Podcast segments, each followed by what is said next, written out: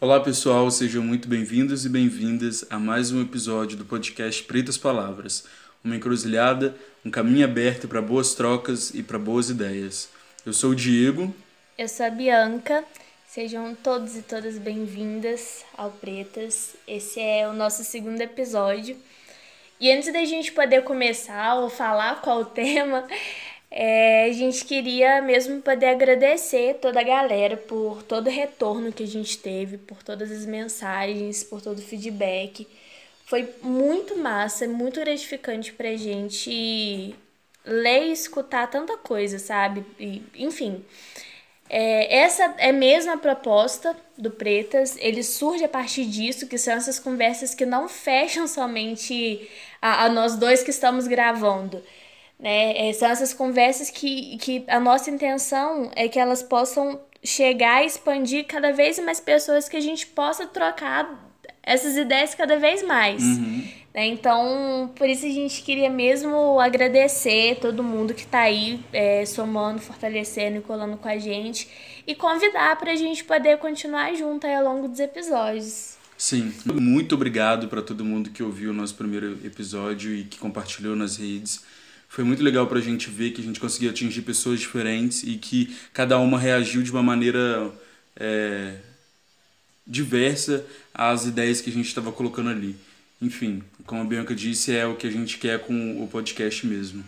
E agora a gente começa o nosso segundo episódio, né, que tem esse nome, que, que é uma pergunta que questiona: branco tem raça? Será? Será? Enfim.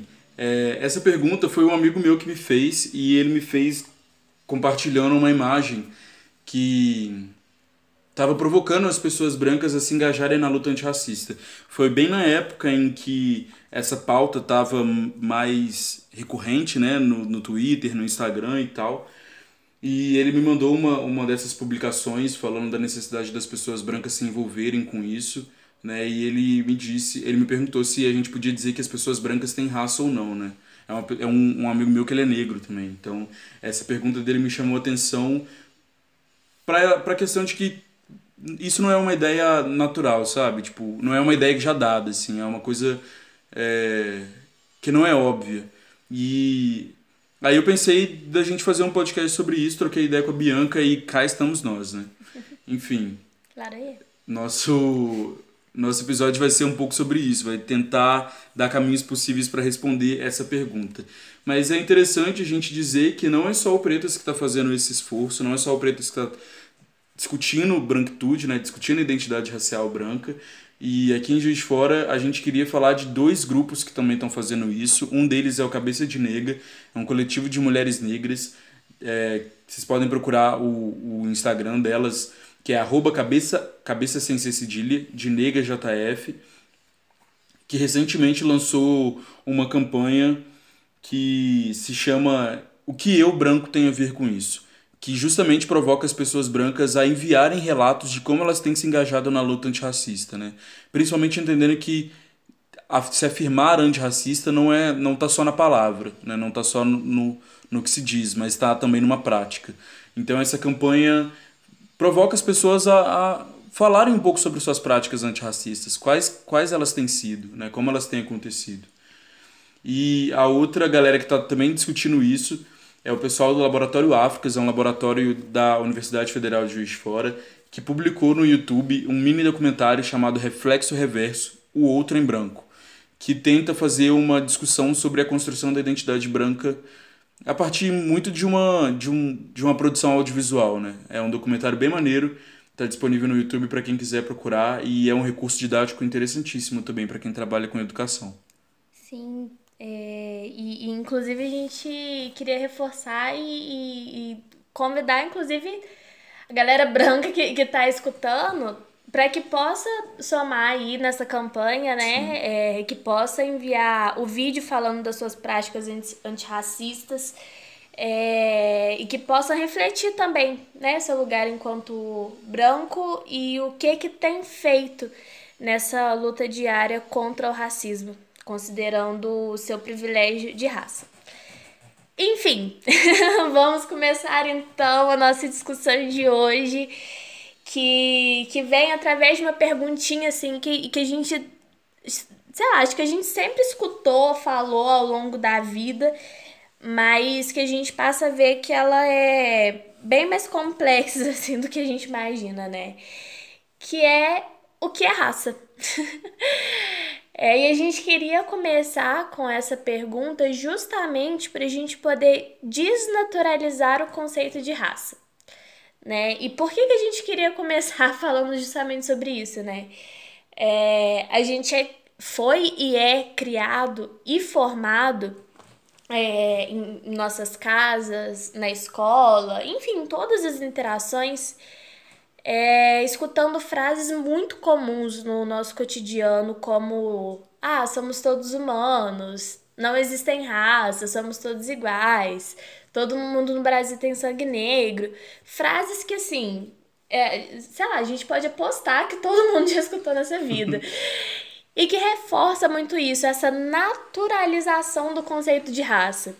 Porque toda vez que alguém vem, vem falar o seguinte, ah, não existem raças porque somos todos humanos ou iguais, é, as pessoas estão justamente colocando raça como algo natural, como algo que, que é inexistente e a gente passa a ver que, que pelo contrário, né? É, o conceito de raça, ele foi construído com intenções é, e essas intenções deixam consequências até hoje, né? Principal delas o que nós, população preta, conhecemos geralmente, é, que atravessa nossos corpos, que é o racismo. E, e a construção da raça, ela surge em uma época né? Em um tempo, em um espaço, tem um porquê. Então é isso, a gente queria começar reforçando o seguinte: vamos parar de, de falar que somos todos humanos, que somos todos iguais, porque não somos.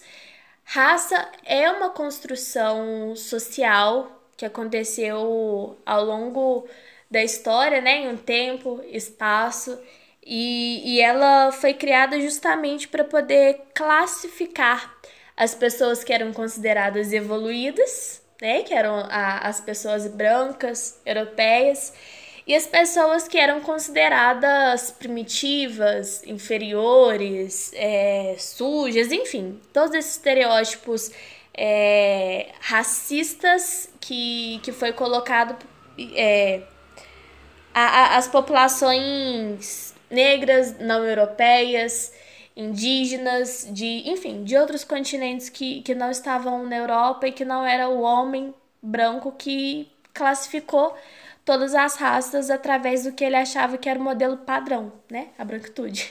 Sim, é. Essa, essa ideia que você traz, né, de que a raça ela foi criada com um objetivo, é, demonstra que nem sempre nós somos classificados a partir de raças, né? Uhum. Então, de certa forma, se você pensar na ideia de que somos todos humanos, é uma ideia bastante ambígua, assim, bastante contraditória, porque ela está certa. Dizer que somos todos humanos está correto, né? mas ao mesmo tempo está errado. E está errado por conta disso, porque quando as pessoas falam que nós somos todos humanos, elas estão querendo negar a existência das raças. Né? Só que de fato as raças não existem, porque não existem características biológicas que sejam suficientes para diferenciar pessoas brancas, pessoas negras, pessoas indígenas, pessoas amarelas, como se fossem raças diferentes. Mas ao mesmo tempo, isso que a Bianca fala de que a, a, o conceito de raça ele foi construído com o objetivo de classificar, faz com que a raça exista socialmente. Então ela não existe como uma característica biológica, mas ela existe como uma característica social. Porque quando o conceito de raça foi criado e utilizado para essa classificação e hierarquia, ele conseguiu produzir é, por exemplo, o próprio racismo né, conseguiu produzir sistemas de, de discriminação entre pessoas de uma raça e pessoas de outra. Ele conseguiu produzir privilégios para pessoas de uma raça e conseguiu produzir opressões para pessoas de outras raças. Né? Então, é, a questão que a gente está querendo dizer nesse momento também é que a gente precisa entender que nem sempre nós somos divididos em raças. Mas que essas raças, quando começaram a ser utilizadas para nos classificar, foi, foram utilizadas com objetivo, né? com objetivos políticos, econômicos, objetivos de dominação. Então, é, por mais que são social, mas que parece muito natural para gente, né? E a questão é que, enfim, acaba por construir essa classificação entre diferentes pessoas, né? Em que a, a, o branco está no topo de uma hierarquia e o, o negro é o, o último é, o último lugar dessa hierarquia, né? O mais inferior das, das, das raças, a partir da classificação europeia e racista. e que é isso, né? Eurocêntrica. É, e que, que é muito doido assim, a gente pensar, né? Como lá séculos atrás e deixa inúmeras consequências até hoje, né? Uhum. É, e que deixaram no momento, é, porque inclusive essa classificação né, do, do que a gente chama de teorias evolucionistas, é, que, que vieram mesmo através das ciências, da, da filosofia, para poder justificar que, que os brancos europeus eram mais evoluídos do que, do que outros continentes, né? Como o continente africano, é, como as Américas, como a Ásia, por exemplo. É, e essas teorias vieram, inclusive, para poder justificar um, um, um, processo completamente violento é, para essas sociedades que foi a colonização, né? Que deixa marcas para nós até hoje, né? Que somos países que somos considerados terceiro, é, terceiro mundo, é, que, enfim, é, isso tudo é consequência de, desse período do que a gente chama de racismo científico, que foi esse momento na Europa, do século XVIII, XIX, que a, a, a chamada Idade Moderna estava se consolidando é, na verdade, estava finalizando, né, historiadora? é, mas enfim, né, esse período aí do, do fim do século XVIII, XIX, que, que as ciências estavam se reafirmando é, e surgindo e, e que foram essenciais e muito importantes para poder justificar essa merda toda, né? Nem a, uhum. a colonização e a classificação entre, entre raças.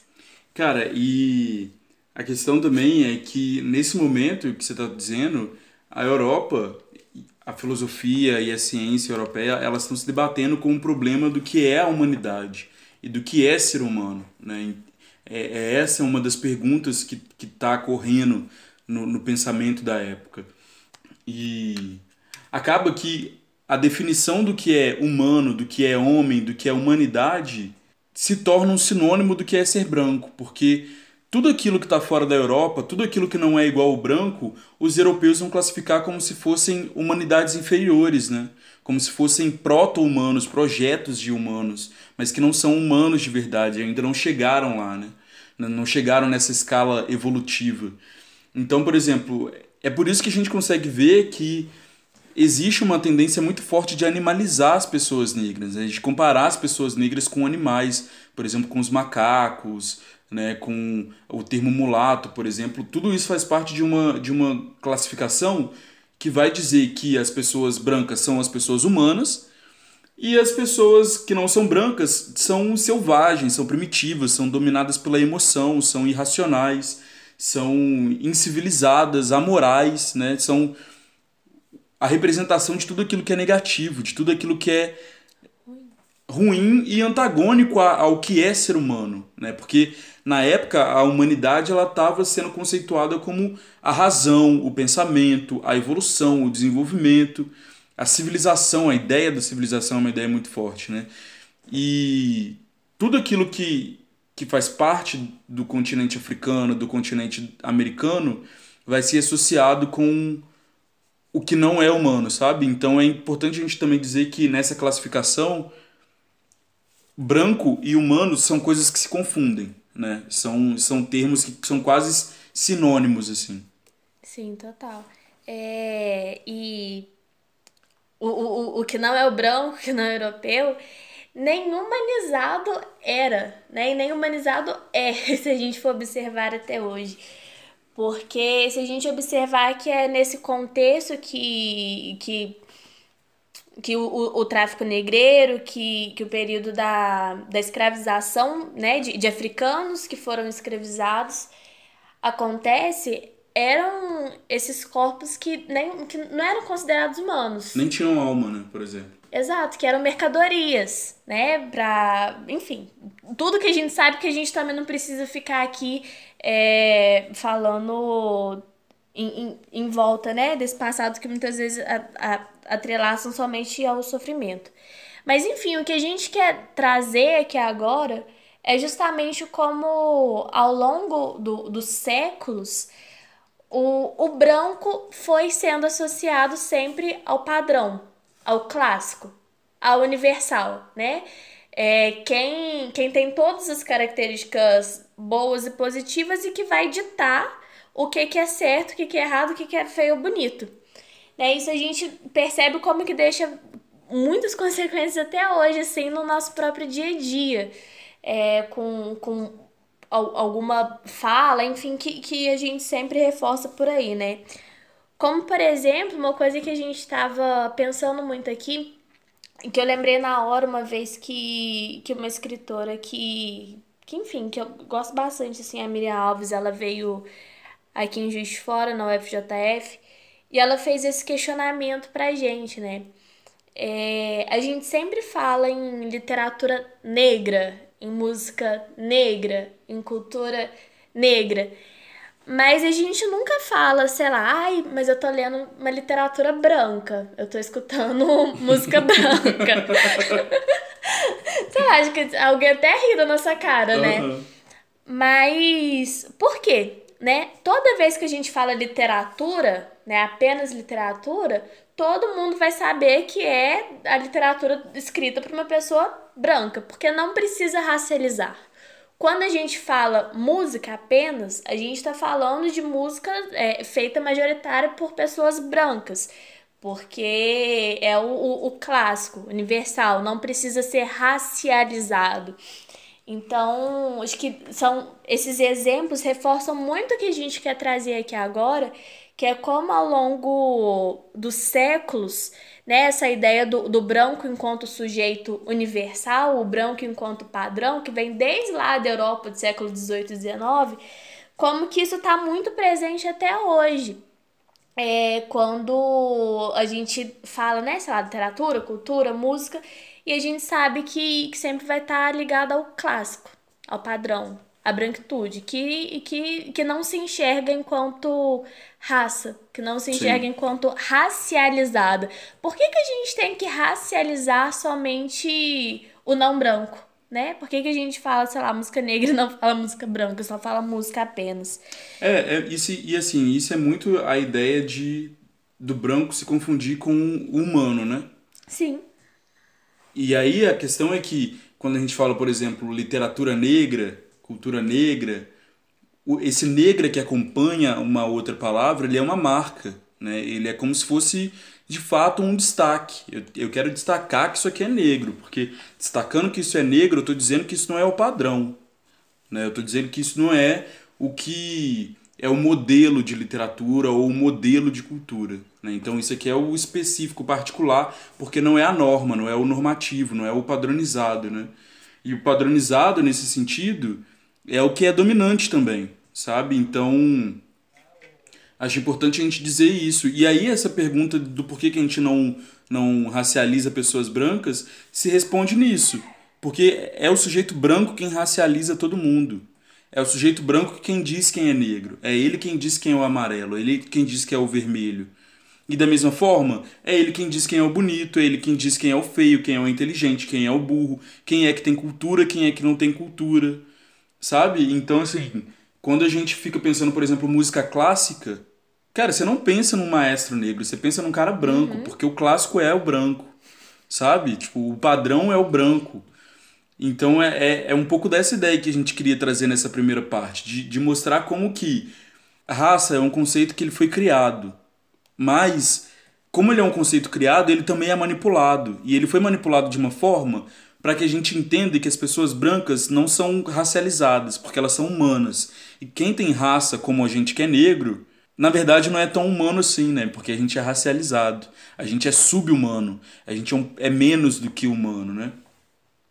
Então acho que é, é um pouco disso que a gente queria falar nesse primeiro momento, porque, enfim, também tem que considerar que apesar da gente ter sido racializado, né, apesar da gente ter sido, entre aspas, marcado com esse termo negro, a gente também manipulou o conceito de raça. E eu acho que isso é importante dizer e é importante que a gente não esqueça. A gente também manipulou o conceito de raça para fazer com que ele tivesse uma conotação positiva, um sentido positivo. Então, antes, o conceito de, de o ra ser negro, a raça negra, era sendo atribuído a coisas negativas, como a gente já disse né? a feiura, a ser primitivo, selvagem e tal. A gente transformou isso em outras coisas. Né? A gente afirmou que ser negro é ser lindo, é ser bonito, é ter orgulho. A gente afirmou a cultura é, e os saberes tradicionais que vêm do nosso povo. A gente afirmou isso através da religião, através do samba. Então a gente não assumiu essa ideia de raça ser algo extremamente negativo. Né? Isso, obviamente, como você disse, Bianca, deixa na gente reflexos, mas a gente também o tempo todo reelabora a ideia de raça, né? reconstrói o que é ser negro e reinventa o que é ser negro também para tornar isso uma coisa positiva. A gente pegou o termo na nossa mão e fez dele uma coisa que pra gente a gente possa se orgulhar também, sabe? Se orgulhar de ser, assim. Exatamente. É... E, e, e cara, é, é muito no sentido, tipo assim, olha, vocês estão aí há muito tempo é, colocando estereótipos racistas sobre nós e nossos corpos, nossa raça. Então a gente vai estar tá aqui também para poder reafirmar que, que, que não é associado a tudo de ruim que vocês Desconstruir colocam. os estereótipos, né? É, exato. Então, como que é importante também quando. Lembra muito quando a gente estava falando no nosso primeiro episódio Uhum. Quando nós falamos por nós mesmos. Sim. E, e, e, reafirma isso, né? A partir do momento que, que nós pegamos e assumimos o, o, esse conceito para nós e trazendo uma positivação, essa palavra existe? Agora existe. Agora Não sei existe. se existe, mas agora positivação, existe. Positivação, enfim traz, traz palavras e associações positivas e bonitas é, pra gente. Isso é de uma importância tamanha, né? E isso, sei lá, desde a nossa infância, assim. Eu fico imaginando quando eu era uma criança, como que teria sido importante se eu tivesse escutado é, palavras positivas, né? Do, do tipo assim, ah é, que nem você falou e nem Lopes canta, né? Negro, negro é lindo, negro é amor. Palavras boas, palavras positivas, porque o, o racismo, ele atinge a gente de inúmeras formas. Isso a gente pode observar essas violências desde a infância. Então, eu, eu, eu sempre fico pensando como teria sido muita coisa diferente se eu tivesse escutado palavras boas, positivas, desde quando eu era pequena né? Enfim, é, é, finalizando essa parte, é, assim como o Diego disse, e essa é, é a luta que, que o nosso povo, as nossas comunidades, inclusive os próprios movimentos negros que historicamente vêm lutando para poder transformar e desconstruir a ideia em torno do conceito de raça associado somente a imagens ruins, né? Então, como que é muito massa também a gente saber e, e, reverenciar a história, a trajetória daqueles e daquelas que vieram antes da gente, que abriram os nossos caminhos de inúmeras formas, né? Mas enfim, vamos continuar aqui. É, a gente tava falando que agora como o, o branco não se racializa como o branco se enxerga somente através do universal, né? Uhum. O sujeito universal padrão. Sim, mas. Porém, brancos se reconhecem enquanto brancos. Sim. E a gente vai mostrar a partir de agora algumas situações. Mas enfim, para poder mostrar como que a branquitude se reconhece.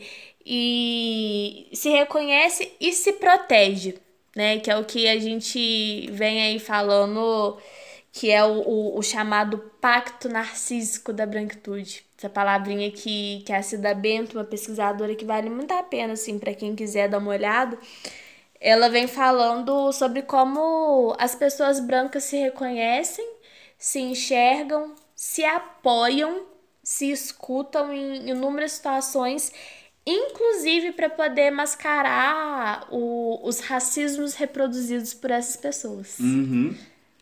Bom, e é isso, né? É, é, é para contradizer a ideia de que branco é humano, né? Para dizer que branco também é racializado. E a primeira situação que a gente lembrou quando a gente estava pensando esse episódio foi a situação em torno do caso do George Floyd, né? Eu fiquei bastante revoltado mesmo com isso que aconteceu, porque é, os policiais que estavam envolvidos na morte dele, eles já foram todos soltos, né? Já foram todos libertos. E eles foram libertos com dinheiro que foi arrecadado em torno de uma vaquinha online, cara. E na hora que eu vi isso, eu fiquei, mano, como é possível? E assim, a questão é, a vaquinha online ela arrecadou milhões de dólares. Ela não arrecadou só o que precisava para pagar a fiança dos caras, ela arrecadou milhões a mais. Saca? E assim, isso para mim mostrou que justamente isso que você falou do pacto narcísico, mostrou uma organização da branquitude para livrar os seus, sabe? Tipo, para livrar a pele dos seus do, do sistema é, judicial e penitenciário dos Estados Unidos, assim. Então, quando aconteceu isso, eu falei, cara, olha, olha a potência, a força que os caras conseguem desprender para livrar os seus de terem cometido um crime hediondo como foi aquele.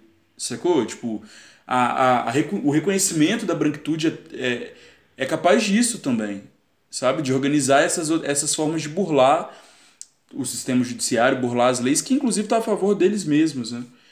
Mas para que possam se ajudar, exatamente como você disse, né? Esse foi uma, um dos casos que a gente trouxe. Um outro também, trazendo aqui também para o contexto do Brasil, que teve bastante visibilidade nessas últimas semanas, entre tantas outras notícias que acabam virando estatística da, do genocídio do nosso povo e da juventude preta é, que foi o caso do menino Miguel, né? Que, que acho que todos, todos acompanharam esse assassinato pela Sari Corte, né? A, a patroa da, da mãe de Miguel. E, e ela deu uma entrevista que ficou muito marcada, assim, como a branquitude também se reconhece através desse, entre muitas aspas, sujeito de bem, cidadão de bem.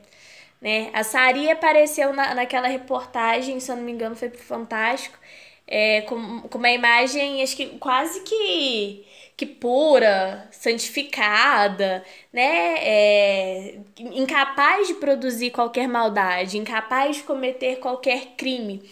Então, como que, que a construção da imagem da Sari para essa entrevista é, dá, dá para perceber nitidamente como ela foi muito muito construída no, no, no sentido de trazer essa imagem de ah, coitada, né, da nossa cidadã de bem, incapaz. É, trazer, trazer a imagem de que o, o, branco não é capaz de cometer um crime, sabe? Exato. Tipo, não é capaz de assassinar uma criança. Exato, quando ela chega com, com um terço na mão Sim. e tudo mais. E como a branquitude se reconhece em torno disso. Dessa né? imagem, né? É, que, que é uma coisa que a Mirtz, a mãe de Miguel, ela, ela sempre colocava. E se fosse ao contrário, né? E, e se fosse a, a empregada doméstica que, que tivesse, sei lá, esquecido, contribuído e assassinado o filho da patroa? Como que ia ser a repercussão? Né? E todas as vezes que, que a, a mãe do Miguel dava alguma entrevista, como que muitas vezes ela também não foi colocada como a histérica, né? A, a, a louca, não foi escutada. E, e, e, nas, nas mídias, na TV, é, a Sari ela teve esse papel para poder ter a voz, para poder ser escutada, em torno dessa imagem, sei lá, de sujeito incapaz de maldade né? Uhum. Que a uhum. branquitude vai se reconhecer. Então, novamente, o pacto narcísico tá aí presente mais uma situação, né? Nessa organização. Acho que isso daí que seria organização criminosa. é, e também teve um, um, um, outro caso também que estava muito ligado a questão de como o racismo foi discutido nas redes nos meses para trás, em que foi uma blogueira no Instagram, Luísa Nunes Brasil, em que ela fala que o racismo iria continuar a acontecer enquanto as pessoas negras cometerem crimes. E, cara, quando eu ouvi isso, eu falei, mano, é o ato falho, sabe? É, é quando você põe para fora aquilo que você não pode dizer porque isso vai te denunciar. Porque é, foi muito isso, assim.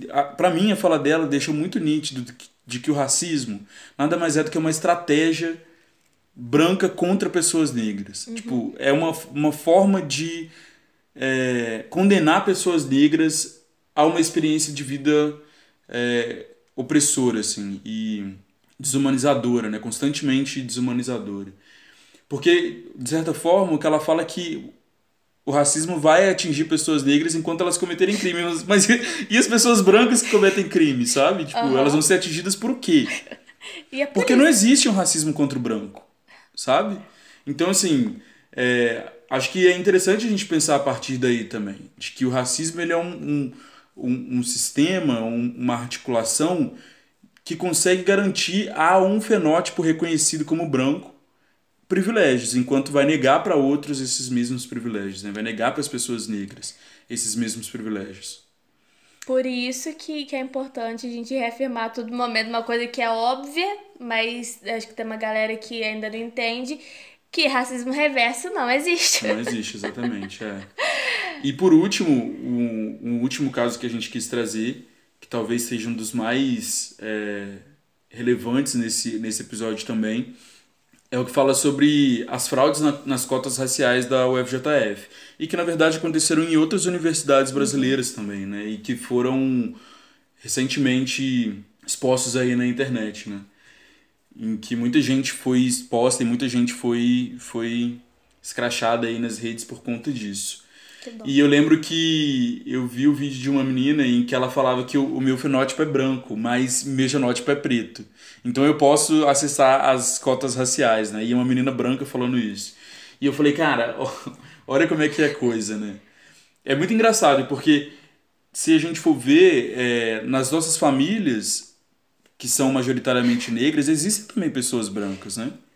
A polícia não tá nem aí. A polícia não tá nem aí, porque eu, eu não posso chegar na frente de um policial ou na frente de qualquer pessoa e dizer que eu sou branco, por exemplo, porque as pessoas vão olhar pra minha cara e elas vão achar que eu ou eu tô zoando, ou eu tô brincando, ou então eu sou doido, sabe? Tipo, uhum. nunca tive espelho em casa pra me ver, assim, porque inevitavelmente a gente que, que é preto e que é retinto, a gente não tem essa capacidade, a gente não tem essa possibilidade de dizer que é outra coisa, sabe? Porque o cabelo fala que a gente é negro, os traços da nossa, da, do nosso rosto falam que a gente é negro, a, o, a tom, o tom de pele fala que a gente é negro. Né? Então, isso mostra que o branco ele pode inclusive ser o que ele quiser, ele pode se identificar racialmente como ele quiser, porque ele encontra justificativas para fazer isso. E porque né? ele é né? universal. Justamente, é mais uma, uma, uma demonstração desse sentimento de universalidade do branco ele é tão universal que ele pode ser tudo. Eu sou branco, eu sou universal, sabe? É bem esse sentimento. É isso, eu posso ser o que eu Sim. quiser. Inclusive, eu posso dizer que eu, que eu tenho direito às cotas raciais para negros porque o meu sangue é negro, saca? Apesar de que o racismo brasileiro é um racismo do fenótipo, é um racismo das marcas Exato. do corpo, né? Então isso foi muito doido, porque é, quando eu vi o vídeo dessa menina, eu também lembrei de uma porrada de gente Assim, e eu falo isso porque já tem uns bons três anos que vira e mexe eu esbarro com uma pessoa que vem conversar comigo sobre identidade racial e tal. E geralmente são pessoas brancas que não, não estão se reconhecendo como brancas, sabe? Tipo, então as pessoas chegam, pô, mas eu não sei se eu sou branco, eu não tô me reconhecendo como branco mais. E eu falo, cara, como assim você não, você não se reconhece como branco, sabe? Tipo, Tá, tá na cara que você é branco. Tá na, literalmente tá na cara. Saca? E mais do que tá na cara, tá, nos todos, tá em todos os privilégios que você tem acesso uhum. por ser branco. E acho que, que inclusive, quando a branquitude chega para poder perguntar isso, reafirma mais uma vez o privilégio que tem por ser branco. É, de, de, de poder se identificar, escolher com o que vai identificar justamente pelo privilégio, né? É o privilégio de tudo, inclusive da escolha, né? Uhum. De, de, de, você não se identificar enquanto branco, identificar como qualquer outra identidade para não assumir o privilégio que, que sabemos que a pessoa tem. E é muito triste assim, a gente ter que lembrar disso, né? Mas é, é uma parada que eu, eu sempre escuto, assim, de, de amigos e amigas pretas, né? Que a gente sempre se reafirma. Quer saber se você é branco, quer saber se você é branco ou não? A polícia vai saber, o uhum. segurança uhum. vai saber, né? Inclusive a, a própria polícia ela foi e é formada através do racismo e dessa identificação de quem seriam os marginais em potenciais, quais seriam os traços. E quem seriam esses marginais em potencial? As pessoas negras, uhum. nunca as pessoas brancas. Então, é, é, é muito isso que a gente queria poder trazer até chegar acho que nesse nosso ponto final do nosso episódio de hoje, que é justamente qual o papel da branquitude na luta antirracista. Sim. Né? Se tem o papel, se não tem, é... porque é, é uma coisa que perpassou por todo o nosso episódio de como as pessoas brancas elas se enxergam através desse sentimento de universalidade. Né? O branco ele não se vê enquanto branco. E a partir disso, o branco também não vai enxergar o próprio racismo que ele reproduz o tempo todo. E do qual eles privilegiam, né? Sim, porque é, é, é uma coisa até engraçada, assim, quando. É, principalmente nessas últimas semanas que tomaram mais visibilidade, né? Porque a gente tá aí denunciando racismo não é de hoje, mas tomaram é, proporções e visibilidades, inclusive na, na grande mídia. É, e que, que eu passei a ver assim, muita galera branca falando, ah, porque o racismo, porque os brancos, porque eles. Aí eu parei pra pensar, tipo assim, cara, mas você se insere nessa também. Por que, que a branquitude não se enxerga é, enquanto pessoa branca que é racista? Né? Uhum, uhum. Porque, tipo assim, é, na hora de poder se vê através desse padrão, né, desse, desse sujeito universal, que pode ser tudo, beleza.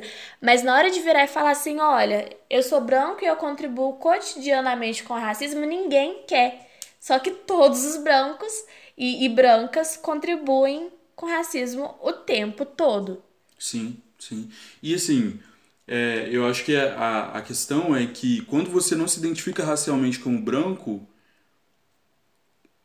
quem que, quem que o racismo privilegia, então? Uhum. Saca? Tipo, se as pessoas brancas não se reconhecem como brancas, então não faz sentido a gente dizer que racismo existe, porque o racismo é um sistema de, de construção e permanência de privilégios sobre pessoas brancas, né? Esse racismo que a gente conhece. Então, de certa forma, é esse sentimento universal do branco, de que ele é o padrão de tudo, é também uma estratégia de negar o racismo e de negar, de de negar o fato de que o racismo é um problema criado pelo branco. Foi o sujeito branco que classificou racialmente o mundo. Né? É ele que produz essa hierarquização racial do mundo. É o sujeito branco que aos poucos vai construindo as manifestações do racismo que vão gerar essas desigualdades monstruosas que a gente vê hoje em dia. Então, assim, se você que é branco chega e, e, e fala para uma pessoa negra que não, não se reconhece como branca, quem é que vai assumir a responsabilidade do problema do racismo? Porque aí entra um pouco dessa ideia de que as pessoas brancas não querem assumir o lugar de fala na pauta racial. Né? Eu lembro que uma vez estava conversando com uma pessoa e a gente estava falando justamente isso, sobre a presença, a necessidade de, de terem mais pessoas negras em mais lugares importantes. Né? E essa pessoa virou para mim e disse assim: Olha, Diego, eu concordo com tudo que você está dizendo, mas eu, como pessoa branca, eu não quero me responsabilizar por coisas que eu não cometi. Então eu não quero me responsabilizar por uma escravi escravidão porque eu não escravizei ninguém. Cara. Eu falei, cara, é muito fácil ser branco. Uhum. É muito fácil ser branco porque você pode se desconectar da, da, dessa culpa, sabe? Você consegue se desprender da responsabilidade do que a escravidão produziu no nosso país. Porque eu, você, Bianca, a nossa família, os nossos irmãos, os nossos pais, inevitavelmente se eles são negros, eles são afetados por tudo aquilo que a escravidão causou e que o racismo continua produzindo. Sabe? Então, a gente não pode deixar de pensar que sei lá, três gerações passadas nas nossas famílias, cara, tipo, sei lá, as pessoas ainda podiam estar tá sendo escravas, sabe? Tipo, e podiam estar tá sendo é, literalmente escravizadas mesmo. E a gente vive é, é, esse passado que é um passado recente e, e, e, que nem você fala. E a gente não tem como negar ele, é. sabe? A gente não tem como negar e se desprender dele. E ao mesmo tempo as pessoas brancas podem inclusive recusar tudo aquilo que a escravidão faz por elas. Porque sim, a escravidão permitiu uma série de privilégios das pessoas brancas até hoje. Né? E o racismo permanece conservando isso. Então, é, eu acho que a questão que a gente está querendo dizer aqui é isso: é necessário que as pessoas brancas se engajem nas lutas antirracistas para refletirem criticamente sobre o que é ser branco, sabe? E às vezes a questão é. O negócio não é você escapar de uma identidade racial branca, tentar fugir de se reconhecer como branco, mas é se reconhecer como branco fazendo esse movimento criticamente, refletindo criticamente sobre isso. Inclusive, Diego, é a nossa proposta é, principal aqui com, o nosso episódio, com tudo que nós discutimos aqui hoje, não é trazer assim nenhum manual antirracista para a branquitude, até porque isso não é responsabilidade nem responsabilização nossa. Nossa uhum. É porque é aquela parada, né? A gente estuda na escola, é, na universidade, tudo que, que a gente lê, escuta e tudo mais é, é, é, é a história, a música, a literatura da branquitude. É a gente que, que muitas vezes tem que correr é, é, por fora para poder ter, sei lá, acesso a qualquer outra discussão que, que a gente não, não, não vê na sala de aula, uhum. que a uhum. gente não é formado por isso. Então, por que, que a branquitude, no seu auge do privilégio, não, não, não pode, assim, tirar a bunda da cadeira e, e, e movimentar, Sim. e pesquisar, e ter atitudes e práticas antirracistas que não seja somente quando convém, que não seja somente quando sei lá, ganha visibilidade mais um caso de violência policial, mais um caso de genocídio da, da juventude preta, que você vai lá e, sei lá, coloca um, um fundo preto sem diálogo nenhum. Não, cara, é, é para além disso, é observar e, e, e, e ver as práticas anti, antirracistas, tá inclusive de observar o próprio cotidiano, as relações que tem. É, enfim, o, o que que o que que tá lendo, quem que tá apoiando, a forma que se enxerga. Então, acho que é, é, é, é muito importante a gente reafirmar isso porque não é nossa responsabilidade. O sentido da gente vir discutir isso hoje foi muito de, de, de trazer, tipo assim, olha, pessoas brancas, é, vocês tem raça. Mesmo que historicamente vocês vieram se colocando enquanto sujeito universal. Né? Vocês são, são grupos de pessoas sujeitos em volta de inúmeros privilégios porque são pessoas brancas. Porém, não contem com a gente para poder saber como que vocês podem ter atitude antirracista ou não, porque isso é um papel de vocês, sabe? Então, acho que é muito um convite que a gente faz aqui é, de, de, de como que vocês têm feito, quais práticas que, que estão tendo. Sim, eu acho que é bem isso mesmo, Bianca. É entender que se o racismo foi criado pela, pela branquitude em determinado momento da história, também é, é responsabilidade dessas pessoas resolverem o problema, sabe? Um pouco de quem pariu o Mateus que o embale, cara. Sacou? Porque senão fica muito fácil. Você cria um, um sistema que até hoje te privilegia e você fala que é preciso acabar com ele, mas você bota na mão do outro a responsabilidade de acabar com ele, sendo que foi você que criou, sabe?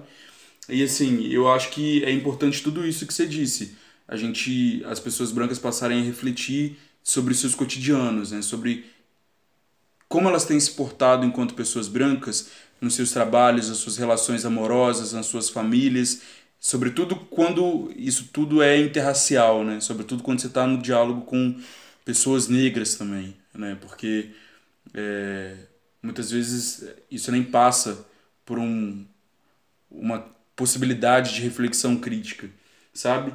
Mas mais do que isso, eu acho que é importante que as pessoas brancas se organizem também, sabe? É, é entender que refletir e ser antirracista não é só no campo do pensamento, não é só no campo da reflexão crítica, mas é no campo da ação, uhum. é no campo da organização, sabe? Então, se a gente que é preto precisa, de certa maneira, se organizar, seja no terreiro, seja no movimento social, seja é, no campo da educação, seja onde for, para resistir, as pessoas brancas também precisam se organizar para ser antirracistas também, sabe? Uhum. Precisa ação nas coisas. E, enfim, acho que é esse o, o recado, né? Gente, então é isso. Muito obrigado por terem acompanhado a gente até agora. Para quem está escutando a gente aí até no final do episódio. E espero que vocês tenham gostado. Compartilhem, enviem para os seus amigos, para as pessoas que gostam, para as pessoas que vocês acham que vão curtir. Muito obrigado e até a próxima. Obrigada, galera. Até a próxima. Sou negro. Negro sou, sem más ou reticências. Negro e pronto. Negro pronto contra o preconceito branco, o relacionamento manco, negro no ódio, com que retranco. Negro no meu riso branco, negro no meu pranto, negro e pronto. Beiço, pichain, abas largas meu nariz. Tudo isso sim, negro e pronto, batuca em mim. Meu rosto, belo contra o novo imposto. E não me prego em ser preto, negro pronto, contra tudo que costuma me pintar de sujo ou que tenta me pintar de branco. Sim, negro dentro e fora. Ritmo, sangue sem regra feita, grito, negro, força, contra grades, contra forcas, negro pronto Negro e Pronto. Poema de Luiz Silva, Cadernos Negros.